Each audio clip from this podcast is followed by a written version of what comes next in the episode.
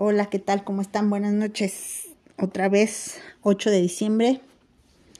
Eh, ya para terminar el año, aquí en Mitos de la Criminalística, comenzando este, este episodio que es algo interesante. Eh, más bien, yo siento que este episodio es algo más, más bien reconfortante.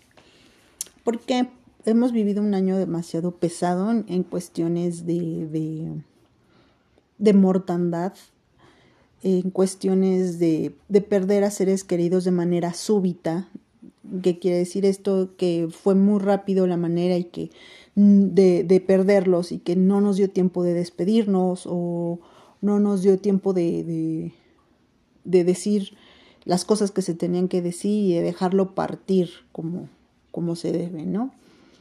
Eh, incluso hay muchas de las personas eh, que han fallecido en este año pocas veces tuvieron la oportunidad de volver a ver a sus familiares, ¿no?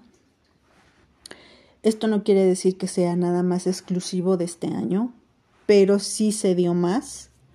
Eh, el tema de hoy es el duelo y cómo, cómo es que, cuáles son sus etapas y digo, en una hora trataré de, de resumirlo y cómo, cómo podemos eh, sobrellevar esta pérdida, ¿no? Quiero decirles que no nada más llevar el duelo a, tener un duelo no es el, el, el, hecho de decir, bueno, perdí a un ser querido y ya no tengo manera de recuperarlo. Eso es lo, el duelo más común, más conocido o como se le manifiesta en ciertas personas. ¿Cómo podemos sobrellevar una pérdida? De entrada, eh, obviamente hay personas que somos, unos somos más resilientes que otros. La resiliencia radica en la fuerza de voluntad que tiene uno para, para levantarse de algún problema o para salir adelante de algún problema en específico. Hablando de manera general es difícil eh, en darles ejemplos de cada uno, porque es muy diverso, es muy, cada, cada persona es un mundo, como dicen, cada cabeza es un mundo, y, y las personas cuando tienen una pérdida reaccionan de manera diferente, eso es una. Y otra, hay varios tipos de duelo. De entrada está el duelo que se vive cuando se pierde algún trabajo, cuando se pierde alguna meta a la cual no se pudo llegar de alguna manera, cuando se pierde una pareja, en fin, esos son los que, lo, que les puedo ejemplificar. Hay muchos tipos de duelo.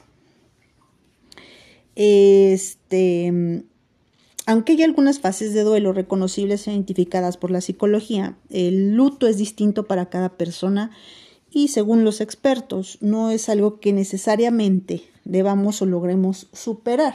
¿Por qué? Eh, el punto de partida para entender y aceptar esta, esta pérdida, eh, una pérdida, es aceptar el hecho como tal, eh, eh, más bien aceptar la muerte y obviamente el dolor que causa la misma, ¿no? Como algo natural.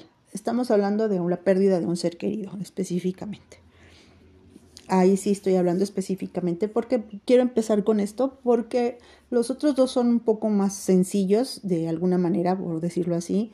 Eh, obviamente ninguna pérdida es fácil y obviamente la persona que lo vive para él es un es, una, es el acabose. Eh, mentalmente se está viviendo una, unas bajas de lo que produce el cerebro, como son dopamina, serotonina, en fin, ¿no?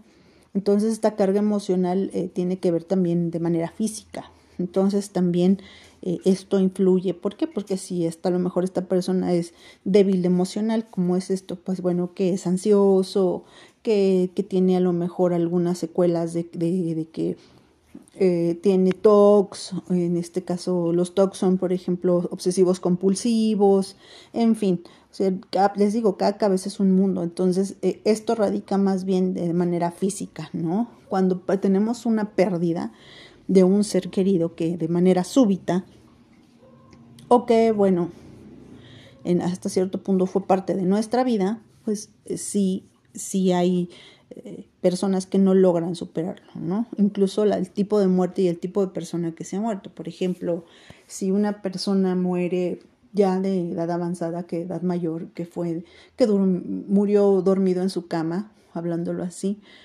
pero que era una persona que era de mayor y que pues bueno, no fue muy querido para todos, vivió su etapa de vida en, en, en muy buenas condiciones, pues bueno, no es un poco más, más llevadera esta, este duelo. Pero como les comentaba al principio, últimamente pues no sé, a lo mejor sí sabes que en algún momento va a pasar y sabes que, que, que la vida es parte de la muerte, incluso tenemos cultos a la muerte y la festejamos y le ofrendamos y le hacemos y le bailamos y hasta chistes hacemos, ¿no? Pero ¿qué pasa cuando pasa ya realmente dentro del círculo familiar? Es algo fuerte, es algo que es importante porque no estamos acostumbrados a esa pérdida. Entonces, pues bueno, obviamente los psicólogos y todos psiquiatras y todos los demás se han unido para hacer algo que se llama las etapas del duelo. En principio tenemos, eh, eh, tenemos que, eh, para poder llevar un duelo, es conocer el, el, ¿cómo les digo? para que sea sencillito, para que no sean palabras domingueras los que, lo que escuchen. Para conocer o para sobrellevar un duelo como se debe, vamos a decirlo así, de manera coloquial, tenemos que aprender a identificar cuáles son, cuáles son mis estados de ánimo y cuáles son mis etapas. En qué grado ya es grave y en qué eh, es grave me, supongo que pues no sale de la depresión y que pues bueno ya es importante consultar con un tanatólogo o bien ya con un psiquiatra. Entonces pues bueno, tenemos que estar claros en que la, la muerte es parte de la vida y viceversa, ¿no? Es algo también es natural como nacer. De principio eso es lo que se tiene que entender a lo mejor algunas personas les digo, tenemos esta cultura de que le ofrendamos, le hacemos, le bailamos y ta, ta, ta. Pero no tenemos la cultura de hacer conciencia de verdaderamente qué va a pasar el día que yo falte, o qué va a pasar el día que falte mi papá, o que falte el de mi mamá, o mi hermano, o mis hijos, en fin, ¿no? Tenemos que ubicarnos en ese contexto. ¿Por qué lo digo tan crudo? Porque va a pasar. Nadie está exento, nadie tiene la vida comprada, dicen por ahí. Y entonces, este episodio y este tema es algo delicado, pero también es reconfortante. Entonces, ¿qué es lo que puedo hacer? ¿A quién puedo acudir, no? Obviamente la, la familia, cuando pasa un suceso de estos, todos están en las mismas circunstancias. O sea, cada quien va a vivir su duelo diferente, pero la pérdida es la misma. Entonces, pues bueno, algunos van a reaccionar de manera diferente. Los más allegados, pues obviamente van a reaccionar con la primera, que, es la el primer etapa de la negación, de la negación del duelo, que es la negación, que me adelante un poquito, y que en esta etapa es, eh, ¿qué es la negación? Bueno, en este sentido, pues todos van a sentir tristeza, todos van a echar de menos a la persona en cuestión. Y pues bueno, al final, al final pues este, vamos a, vamos a pasar esta etapa de duelo en diferentes circunstancias. Eso, eso es, eso es ponernos en contexto. Quiero aclararles que desde, mm, creo que 1969, eh, el campo de la psicología domina la teoría de las fases de, las cinco fases del duelo. O sea, esto no lo inventé yo, ni me lo saqué de la manga, ni ay, ahora lo están implementando. No, ya llevamos un rato porque pues obviamente se ha, manifestado ya de tiempo atrás estas personas que, que viven un duelo y que algunas veces no logran superarlo y terminan terminan desencadenándose varias cosas que no son bonitas y que no son, que son negativas más que positivas, ¿no? Entonces, este, obviamente la mortandad, a, pesar de perder al familiar querido, fue alta porque él incrementó el índice, el índice de suicidios. Entonces, y esto es hablando de manera global, ¿no? Nos podemos ir a otras partes del mundo y también pasa lo mismo. Entonces, pues obviamente, pues fue un foco rojo. Entonces, eh, los especialistas, que en este caso son psicólogos y psiquiatras, pusieron manos a la obra, ¿no? Estoy hablando de 1969, por ahí así. Este, obviamente hay muchos libros, hay muchos, eh, yo, les puedo recomendar algunos, este, pero, digo, ahorita no me voy a poner a enumerarlos, pero hay muchos, todos los libros hablan de y explican cómo se sienten las personas en distintos momentos de su luto y cómo tienden a actuar.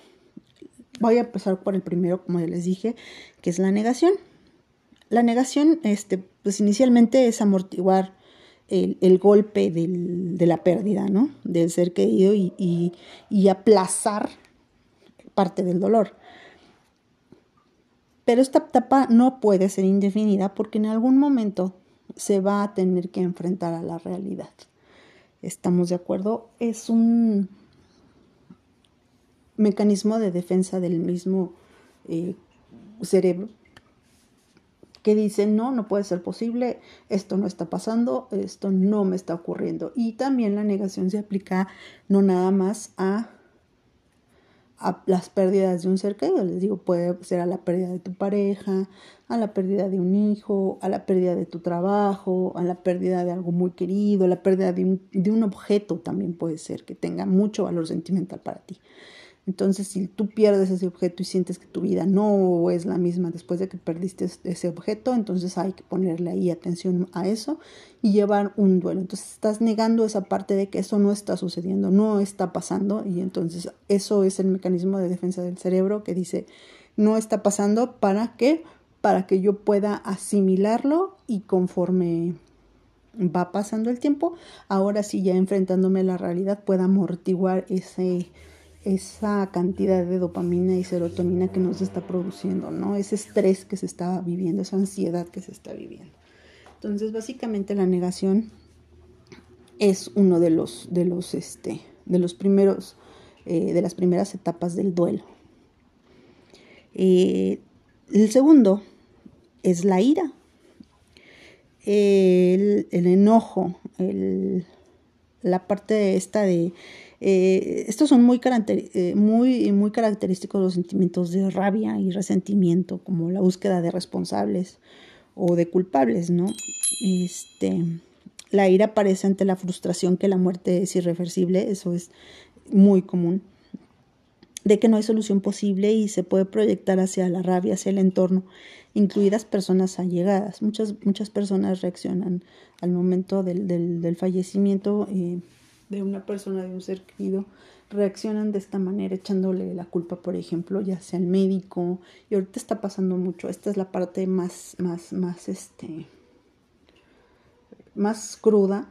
Y es interesante porque, y es necesario que se sepa y que, y que se haga conciencia también, ¿no? Yo hablo mucho de hacer conciencia. Estos, estos, estos episodios, créanme, yo no me estoy ganando ni un centavo yo lo hago para que la gente conozca esta parte de, lo que vivimos y de lo que somos también, porque somos muy instintivos. Estando en una ciudad es bien difícil eh, tratar con la gente, porque por la diversidad, número uno, por la diversidad, número dos, por la ignorancia, o como lo quieran poner, primero la ignorancia o la diversidad, y número tres, pues también por la falta de empatía, siento, ¿no? Somos muy faltos de, empatía en, en, muchos sentidos, ¿no? Ciento del 90% de las personas que están enfermas ahorita en el hospital es precisamente por la falta de empatía, por ignorancia también. ¿Por qué? Porque dicen, bueno, a mí se me hace fácil salirme a la calle sin cubrebocas, estar en el transporte público, estar en donde están muchas personas, este, no tener ningún tipo de distancia, no tener ningún tipo de seguridad en el sentido de que me lavo las manos, este, me desinfecto cuando llego a casa, cuando salgo, en fin, ¿no? Todo este tipo de precauciones a veces se nos pasan por alto. Y aunque no sea uno ignorante, a veces pasa, se me olvidó el cubrebocas, se me olvidó la careta, se me ¿por qué? Porque no estamos acostumbrados, no hay cultura. Y obviamente, pues a eso no le conviene. ¿Y qué hago? Pues hecho, hecho culpables, ¿no? Se muere mi familiar, se contagia mi familiar, me lo atienden en un hospital, lo ingresan y en el hospital eh, eh, lo ingresan y pues ¿qué, ¿qué le pueden hacer en el hospital, señora? Pues nada, básicamente lo mismo que en su casa, ¿no? Esto es esto es, perdón, lo voy a decir así, esto es muy absurdo, es una, es una cosa, yo, tú lo haces por, a lo mejor por querer eh, proteger a tu familiar, ¿no? Pasó en Tulancingo, están los hospitales vacíos, porque es casi seguro que si ingresan al hospital no salen, siendo que eh, en su casa eh, ha habido muchas, muchas personas con COVID y entran a su casa y se salvan. ¿Por qué? simple y sencillamente, señores, que esta enfermedad, aparte de que no es agresiva, quiero que se enteren, esta enfermedad nunca ha sido agresiva, es más mental. ¿Por qué? Digo, a final de cuentas el SARS eh, nunca se modificó, no ha avanzado, es un tipo eh, de, lo más normal, no está en una etapa crítica, vamos a decirlo así no está catalogada como una enfermedad que sea grave. Es una enfermedad viral, sí. Obviamente no hay una vacuna. Y hoy viene, entra lo comercial, que es cuando, bueno, ¿cuántas vacunas te voy a comprar? Pues para qué te voy a comprar tanta vacuna si no tengo enfermos, ¿no? Entonces, ¿qué hago? Pues enfermo a la población. ¿Por qué? Porque de ahí me voy a ganar una lana, ¿no? Vean ustedes las cifras. Ahorita está, anunciaron que ya van a estar las vacunaciones a finales de, de diciembre, principios de enero y así, ¿no? Se fueron. Su cuadro de vacunación según ellos. Y pues bueno, ¿no? Ya hicieron el negocio del siglo. Ahí hay intereses políticos, intereses económicos, intereses de muchas personas, menos el interés salud, de la salud pública. Porque si eso fuera, pues bueno, tendrían los, los implementos tan solo para poder tener una buena convalecencia dentro de un hospital, siendo que pues ni siquiera eso, ¿no? Ni siquiera los hospitales están capacitados para eso, ni los mismos doctores estábamos capacitados para dar tratamiento sobre COVID. Más aparte, eso sin contar eh, la falta de insumos, ¿no? Entonces, pues bueno, ahí se los dejo de tarea. Eso, ahí por ahí rásquenle. Eh, yo no quiero, les digo, entrar en esos detalles, pero pues yo que ustedes me pone a pensar, ¿no? Y volviendo al punto, es que pues esta enfermedad es 100% mental. Eso de estar encerrado en tu casa no es em, sano. De entrada no es sano. Ah, sabes que hay una enfermedad afuera que te puede matar. Porque así te lo dicen los medios, porque así te lo dice el radio, o sea, así te lo dice la televisión, así te lo dice el Facebook, así te lo dice Instagram, así te lo dice todo el mundo, ¿no? Y te están bombardeando a cada rato con que el COVID ya transmutó, el COVID ya mató a no sé cuántos, el COVID ya mató a mi vecino y el COVID ya esto. Y entonces se viene una cadena de, es como cuando todos voltean al cielo y dicen, ay, sí se ve la Virgen en el cielo, ya viste, y todo se va pasando de boca en boca, y todos creen haber visto la Virgen en el cielo cuando no es cierto, no es lo mismo. Aquí fue de manera masiva, sí hay una enfermedad, que desgraciadamente nos vino a atacar en el talón de Aquiles porque aquí las personas pues obviamente no están acostumbradas a hacer ejercicio, la mayoría de las enfermedades, la mortandad en, lo que es en Ciudad de México específicamente son eh, muertes por infartos y muertes por aneurismas y por causados por hipertensión, por diabetes. Entonces, pues imagínense la cantidad de personas obesas, la cantidad de personas que tienen esa enfermedad o que no van a un chequeo regular, pues obviamente te ataca el sistema inmunológico, tu sistema inmunológico tiene que luchar contra todo eso y pues obviamente no hay, no hay medicamento que te ayude, ¿no? Entonces, pues dijo, es de manera voraz el hecho de que tengas ese, ese tipo de enfermedad, ¿no? Cuando debes estar en condiciones óptimas. Y también pasa la otra cara de la moneda, que pues a las personas les ha dado COVID, se pasan sus 15 días reglamentarios y pues sí sienten el cansancio, sienten la, situación, pero no pasa a mayores, ¿no? Los síntomas son, les dura la anosmia y la falta de gusto, la anosmia es que no huelen, eh, la falta del gusto y del, olfato, pues este, les llegan afortunadamente a menos de una semana, entonces lo pasan normal, ¿no? Entonces todo depende más bien de tu estado de ánimo y de tu sistema inmunológico. Entonces, aquí en esta etapa que es la ira, empiezo a buscar culpables ay, no, pues es que el doctor no me atendió, es que el doctor es negligente, es que el doctor, es que el gobierno no tiene los insumos, es que lo que quieren es ganar dinero, lo que pasa es que ya le sacaron los órganos. O sea, señores, si leyeron un poquito, sabrían que una, una extirpación de órganos o un trasplante de órganos únicamente funciona con o una donación de órganos funciona cuando la persona aún sigue viva, de ambos lados, efectivamente. Cuando hay una muerte cerebral y que ya no responde a ningún estímulo, los órganos todavía se conservan en, en circulación, vamos a decirlo así. Todavía están vivos, todavía funcionan, pero ya no tienen ninguna señal cerebral. Entonces es ahí donde se dice es candidato para la donación de órganos. Sí, en qué circunstancias dejó de funcionar el cerebro, pues bueno, puede haber sido un golpe, puede haber sido un aneurisma, en fin. Entonces, para que esa condición se cumpla, señores, simplemente se tienen que hacer estudios tanto al paciente trasplantado como el que va a trasplantar y debe de coincidir con su tipo sanguíneo y obviamente si el órgano en cuestión es funcional. No es así como decir ay, se me descompuso el carro, se me ponchó una llanta, pues chinga su madre, le compro otra y se la vuelvo a poner, ¿no? Y ya está, no, no es así, no es tan fácil, ¿no? Entonces tienen que hacer varias pruebas, varios estudios y hacer un trasplante no es. Hay mercado negro porque o precisamente por eso abundan en el mercado negro personas que se dedican a este tipo de cosas, porque obviamente por la falta de, si eso fuera, pues no habría esta situación, ¿verdad? Esta circunstancia ni tanta gente en espera de la donación de un órgano. Digo, de entrada, por ahí podemos atacarlo. También en cuestiones de ira es estar enojado porque, híjole, estoy enojado porque no pude, pude haber hecho esto, pude haber hecho el otro, pude haber hecho aquello y no lo hice. Entonces ese enojo te lo vas guardando y, es natural, es normal. Entonces cuando una persona, señores, les responde de manera iracunda, se le dice, o de manera agresiva en una circunstancia de esa, no es porque tenga o porque sea personal. Él está teniendo una etapa de duelo que se llama ira y está tratando de asimilar lo que le está pasando, está tratando de asimilar su pérdida. Entonces, en esas circunstancias es bien difícil que una persona te entienda. Una persona te agrede, te,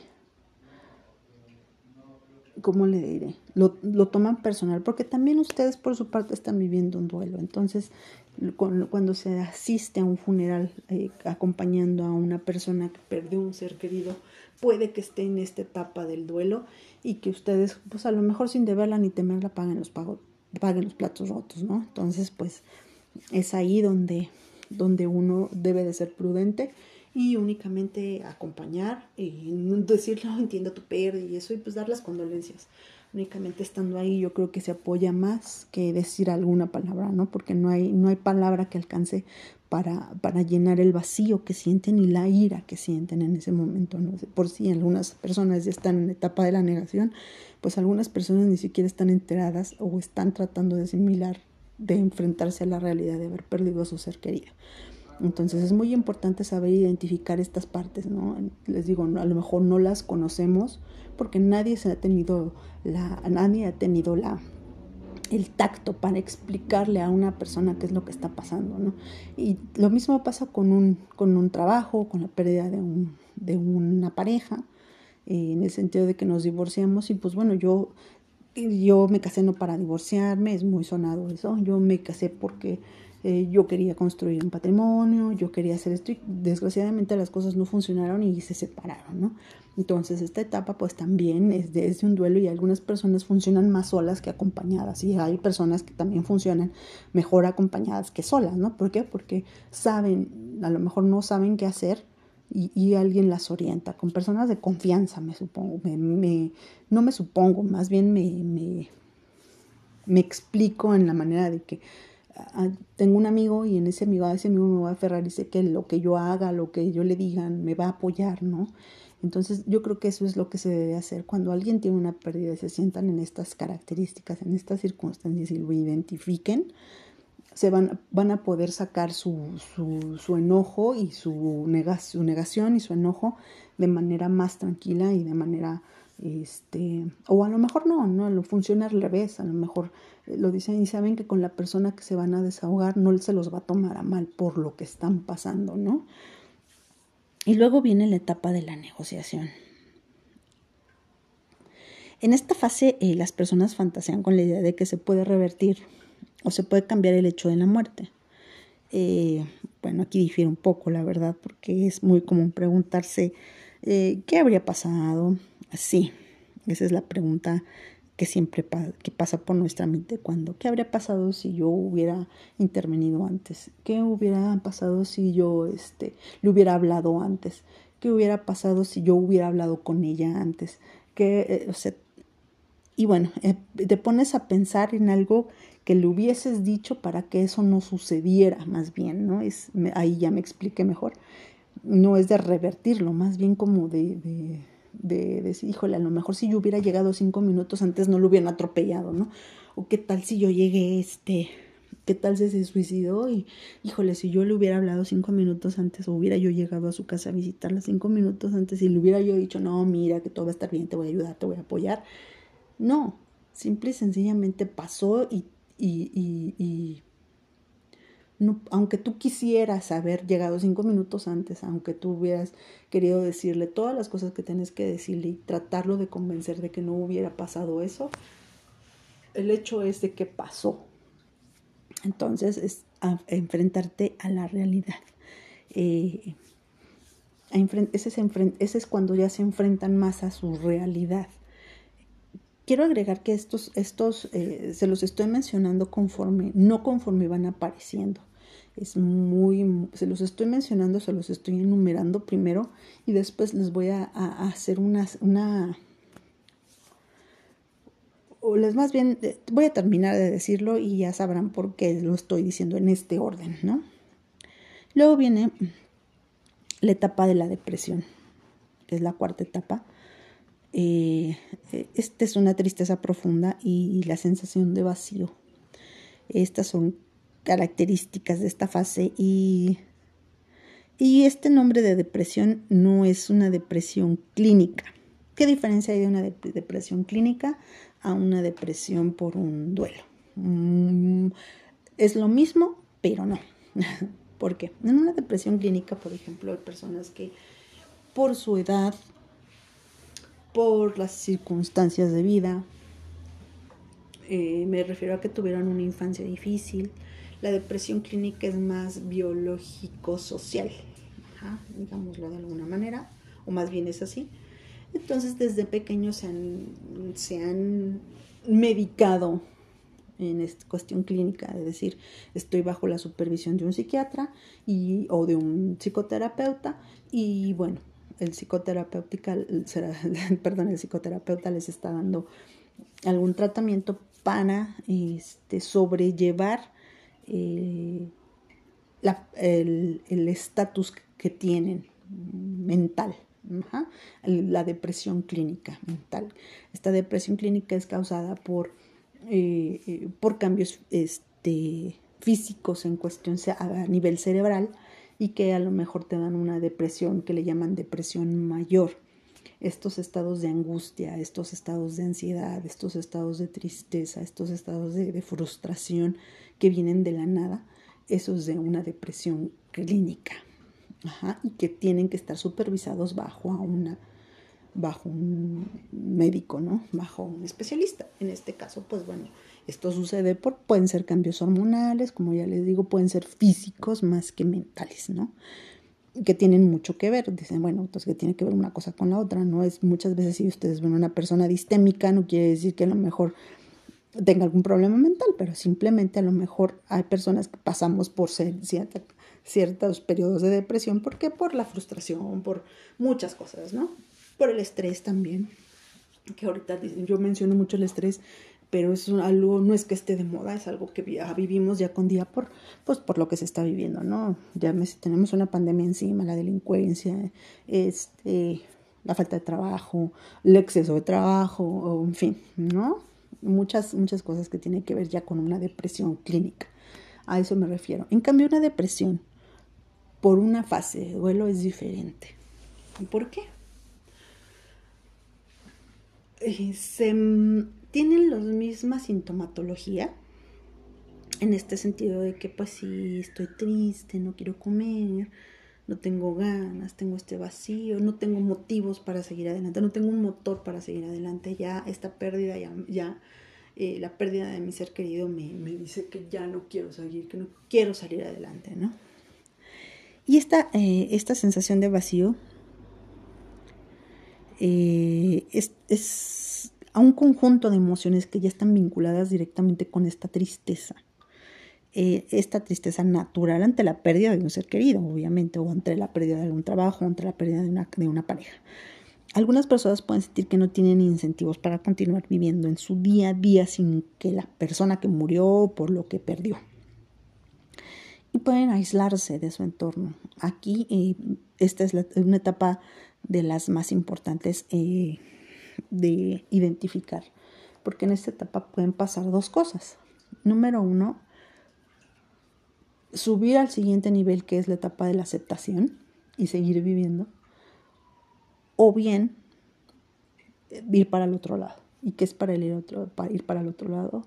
Es dejarse morir básicamente. No me interesa eh, no me interesa bañarme, no me interesa trabajar, no me interesa seguir adelante, no me interesa, yo ya no puedo sin esta persona a mi lado, ¿no? Entonces es mucho, muy, mucho, muy importante que se identifique esta parte. ¿Y cuánto tiempo dura? Este, eso lo dejo en stand-by tantito porque es bien importante identificar cuánto tiempo tienes que estar en estas circunstancias. Ajá, y cómo es tan importante cuando la alguien pierde un ser querido, eh, tratar de ayudarlo en este sentido. ¿Y cómo lo podemos ayudar? Pues identificando estas etapas de duelo. Muy bien, me voy a la etapa de la aceptación. Una vez aceptada la pérdida, las personas en duelo aprenden a vivir con su dolor emocional en un mundo en el que, en el que su ser querido ya partió, ya no está. De manera súbita ya no está, ya no como con él, ya no desayuno con él, ya no trabajo con él, ya, ya no está, se fue, simplemente no está. Y con el tiempo les digo, algunas son personas somos más resilientes que otras, eh, recuperan su capacidad de experimentar alegría o placer, ¿no? A la falta de. Pero eh, según los expertos, algunas de las personas no pasan necesariamente por todas estas etapas y es aquí donde, donde, donde está el talón de Aquiles de todos y el meollo del asunto, ¿no? ¿Cómo hago para saber cuánto dura cada etapa? Cada etapa puede manifestarse, pueden manifestarse dos etapas a la vez, todas al mismo tiempo y no en el orden específico, como se, los dije, ¿no? Eh, se pueden este, manifestar estos, estas etapas de distintas maneras y de distintas maneras y en momentos diferentes para cada persona, ¿no? Puede ser que en algún momento se presentó de manera súbita la, la negación y la ira y acto seguido al día siguiente ya fue una etapa de aceptación y que después viene ya la, la, negociación y que después tiempo después dice ¿por qué no hice esto? ¿no? Y porque dice, si en ese, en ese sentido pasa, si en ese orden pasa, pues que mejor hablamos de una persona que es resiliente y que puede seguir adelante y que no, no lo atacó tanto la depresión. Esto, por ejemplo, suele pasar cuando, cuando hay una enfermedad terminal por parte del ser querido y que pues bueno, ahí se enferma toda la familia y que la familia ya está consciente que en algún momento la persona va a partir y que pues bueno, ya se va asimilando la pérdida de como tal, ¿no? En este sentido y que, y que igual pasan por esas etapas de duelo, algunas se las brinca, algunas ni siquiera las manifiestan, pero ya están conscientes y que muchas veces terminan diciendo ya Diosito Santo, ya, se, se, inclinan a la fe y dicen ya por favor que se lo lleve porque ya no lo quiero ver sufrir, ¿no? Prefiero no tenerlo a verlo sufrir.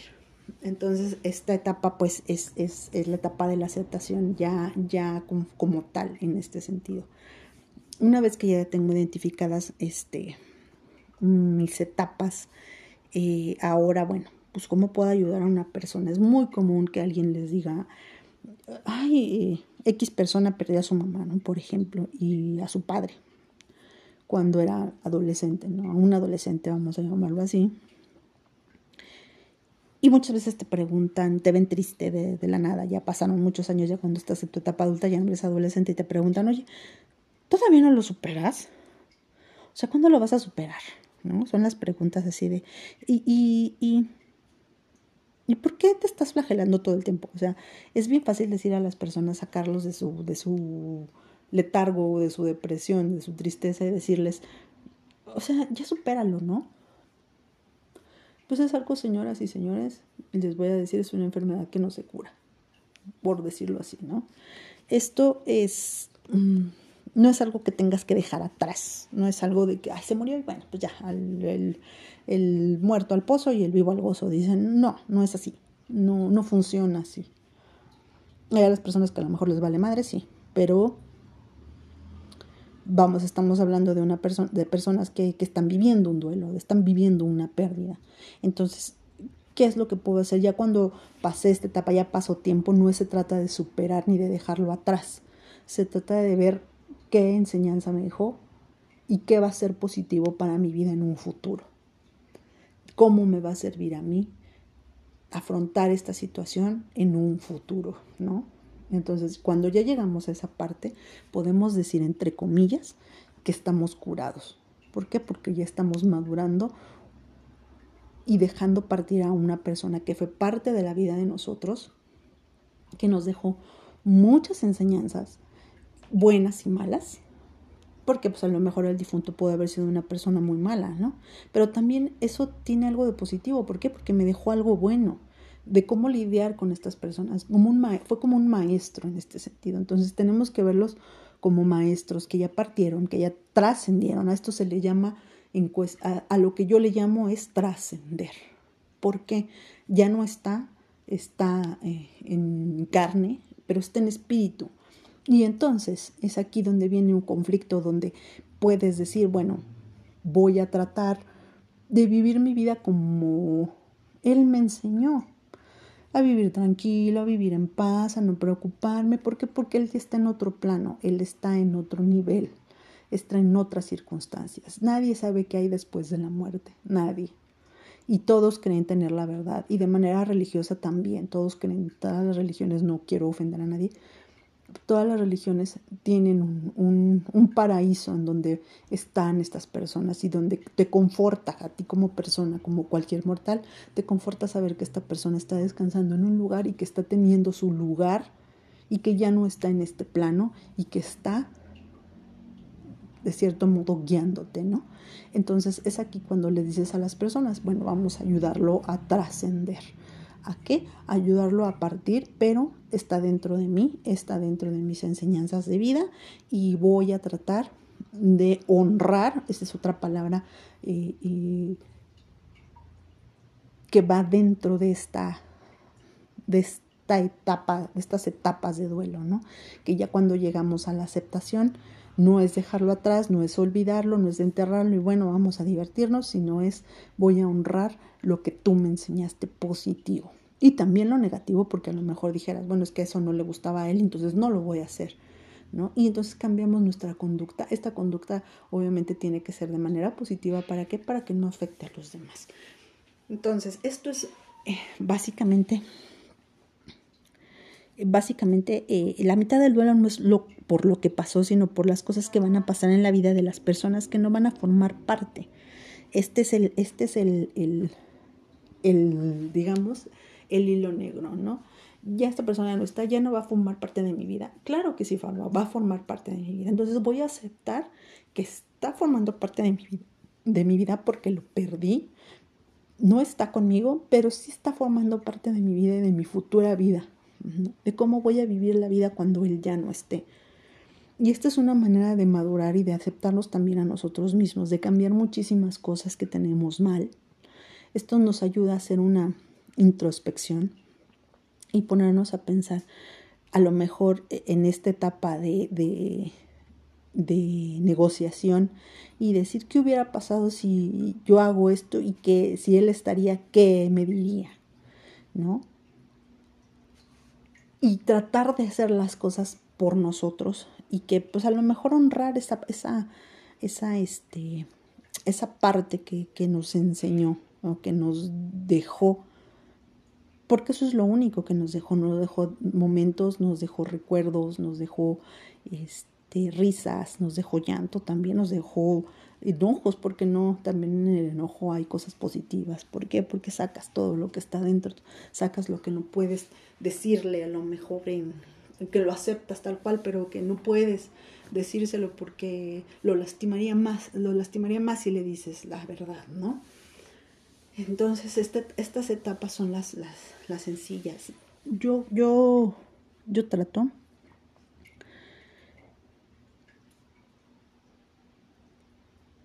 eh, les digo, no hay una, un tiempo determinado de que estas fases se presenten. Pueden pasar años en una fase.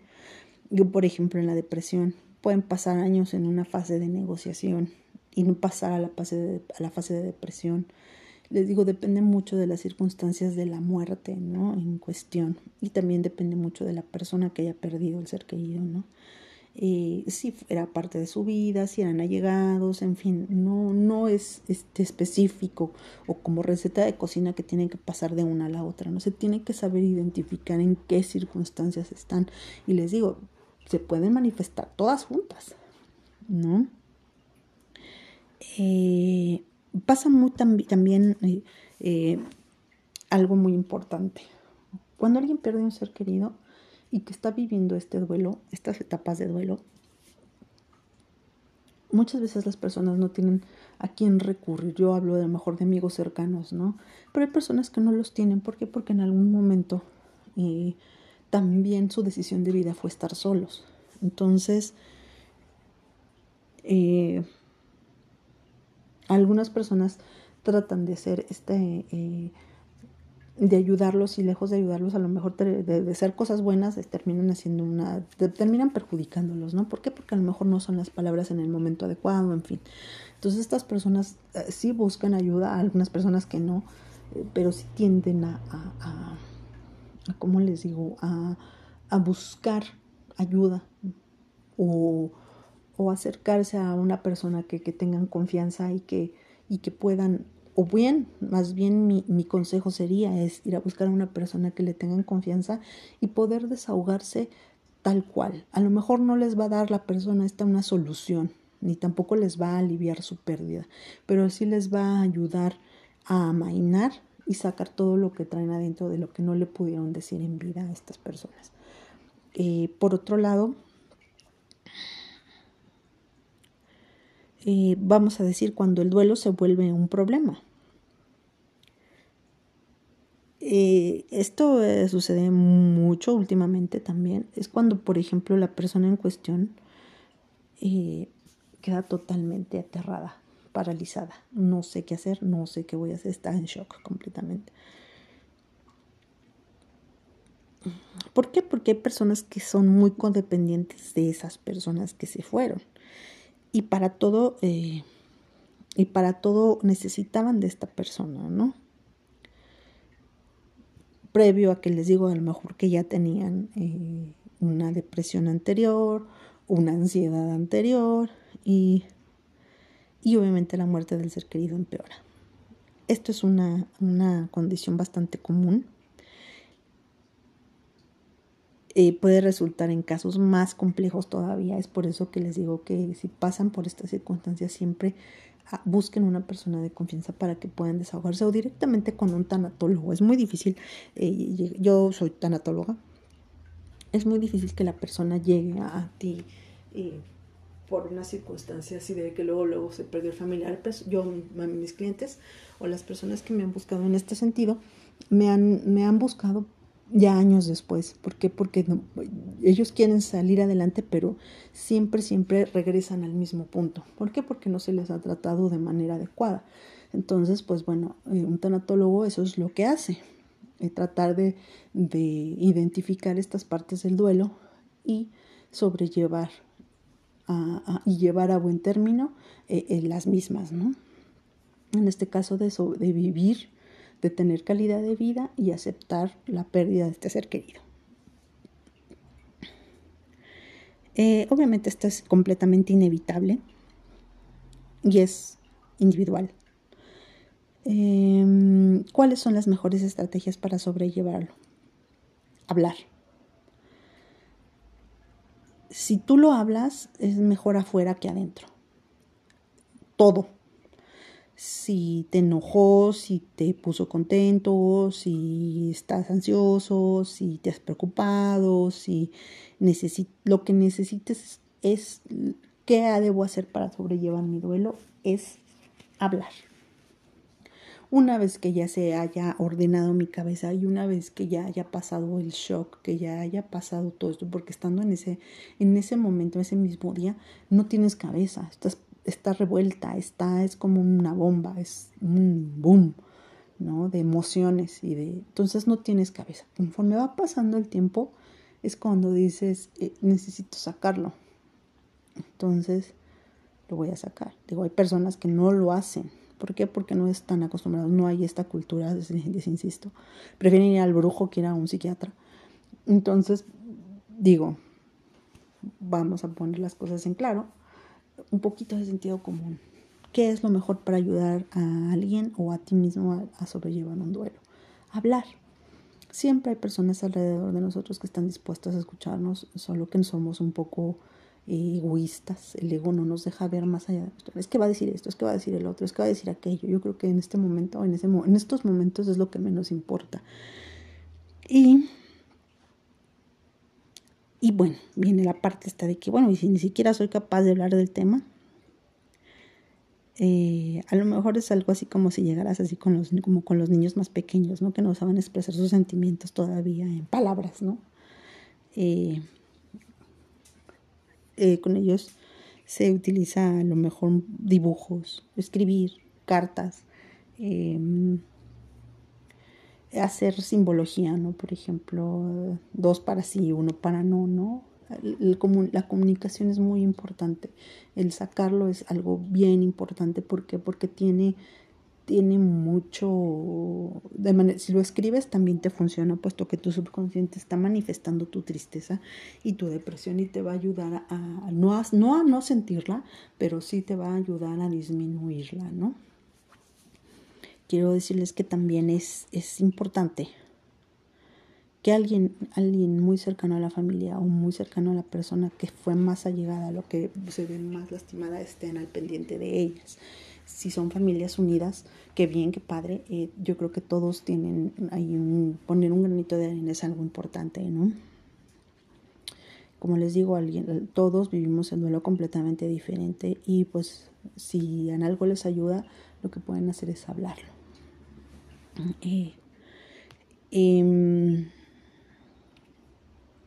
muchas veces eh,